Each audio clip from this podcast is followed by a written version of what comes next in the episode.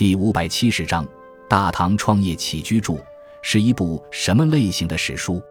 大唐创业起居注》是唐朝一部重要的起居注类史著，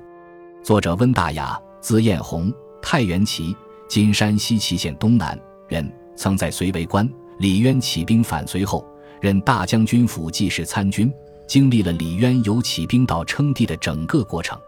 李世民即位后，温大雅受到重用。被封为离国公，全书共分三卷，所记之事自隋朝末年李渊在太原起兵开始，直至隋朝宇文化及发动政变，李渊称帝建立唐王朝结束，共计三百五十七天。温大雅所记史事，都是他亲身经历或是耳闻目睹的。同时，由于此书成于唐初期高祖年间，因此在撰写历史时避讳之处较少，比较真实可靠。特别是书中关于唐太宗李世民的历史记载，